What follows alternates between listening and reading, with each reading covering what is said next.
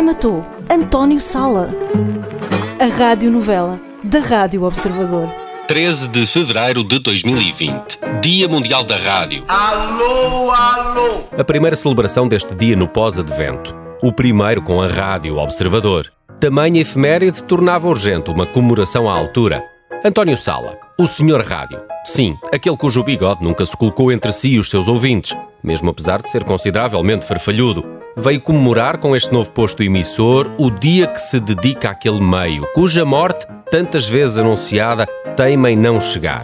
À chegada ao Observador, Sala foi recebido por Ricardo Conceição, uma outra figura ímpar do panorama radiodifusor nacional. António Sala, bem-vindo. Olá, António. Muito obrigado. Obrigado por ter vindo. Esta é a nossa, a nossa redação aqui do, do Observador.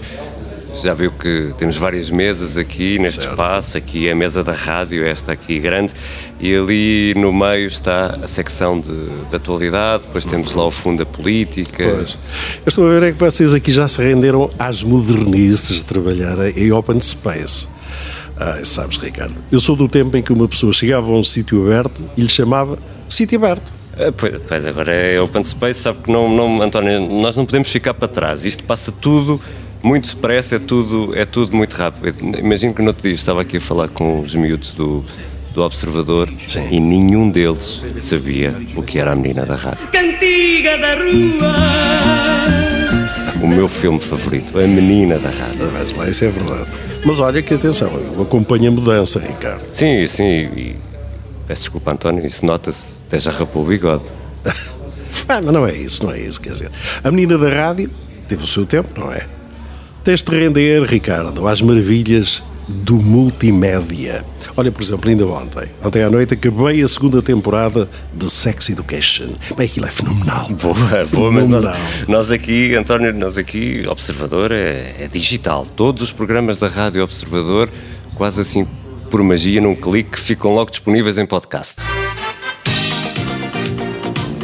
Palavra puxa palavra é o nome do concurso apresentado em tempos por António Sala na RTP2, mas era também o que faziam ele e Ricardo Conceição. Não deixa de ser engraçado ouvir alguém fazer sala com sala. Mas adiante, estava na hora de visitar o estúdio. Ao chegarem à Regi, Miguel Pinheiro estava prestes a começar o bom, o mau e o vilão.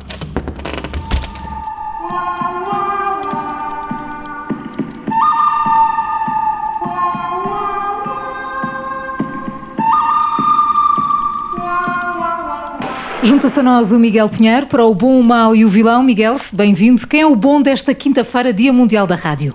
Uh, Maria João, o bom desta quinta é a Rádio Observador, claro. É uma estação que, com pouco mais de seis mesinhos, está aí para o panorama audiovisual português, como o bigode de António Sala teria estado para a capa da Men's Health se a revista tivesse aparecido entre os anos 70 e 80. Ao ouvir isto, António Sala passou a mão no vazio que agora existe entre o seu nariz e o seu lábio superior e ficou enraivecido pelo excesso de referências ao seu bigode nos últimos três minutos. Pensou para si que estava na altura de ensinar aos senhores desta rádio recém-nascida que a memória de Lionel, nome carinhoso com que apelidar em tempos o seu bigode, não deve ser insultada. Para isso, dirigiu-se a Ricardo Conceição. Escuta uma coisa, Ricardo, vocês, vocês estão muito obcecados. Estão muito obcecados com o meu bigode. Mas se eu fosse a vocês, tratava primeiro de rever algumas coisas. Como assim, António? Quero, quero deixar algum recado? Não me diga que tem correções a fazer. Eh, Por exemplo, vocês têm uma série de podcasts com os quais eu não consigo concordar. Nem tudo o que vai à rede é bola. É um programa que é sobre hockey no gelo, badminton. Não, António, é mesmo, é, é mesmo o que quer dizer no nome. Quer dizer, não, é um programa sobre desporto em geral. Cabe, cabe lá tudo. Ah, pois então revejam isso. Porque quase tudo que vai à rede é bola. No futebol é uma bola que vai à rede, no ténis é uma bola que bate na rede.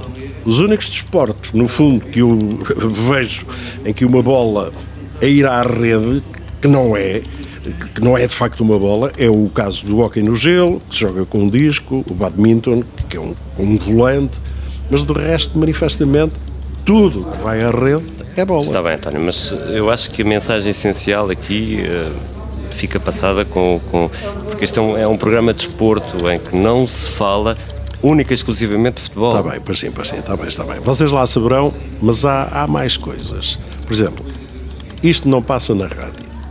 O nome desse programa é um paradoxo.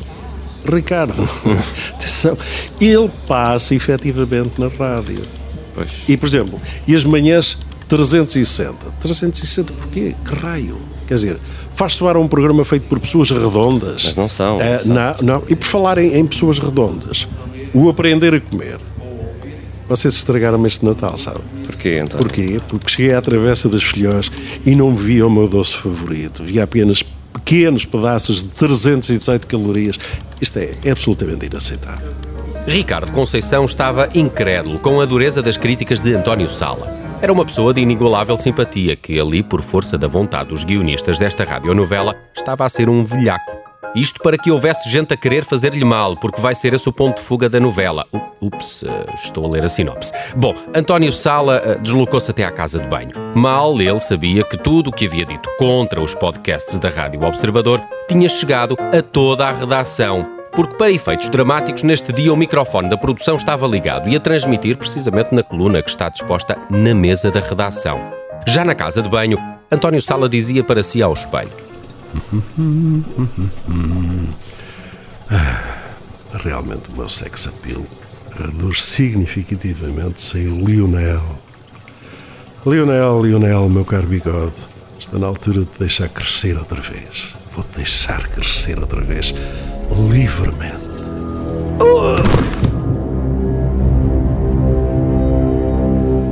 Mas era tarde demais. Lionel não voltaria a figurar debaixo do nariz de António Sala. A redação foi desassossegada com a proclamação do jornalista Gonçalo Correia. Malta, é terrível. O, o Júlio Isidro, quer dizer o António Sala, confunde sempre os dois. Adiante, o António Sala está na casa de banho estendido no chão. Alguém o matou. Meus senhores, isto tem de ser investigado. E assim foi. Depois de feitas as perícias médicas, António Sala foi homenageado em todo o país. No dia seguinte, os corredores da redação do Observador, que na verdade não existem porque falamos de um open space ou de um sítio aberto, cumprindo a vontade de António Sala, iriam receber uma das mais mediáticas investigações criminais de todos os tempos. Isto, claro, a par do caso de Rosa Grilo, que mesmo não tendo muito por onde se lhe pegue, vai passar a partir de hoje a ter concorrência de uma outra novela.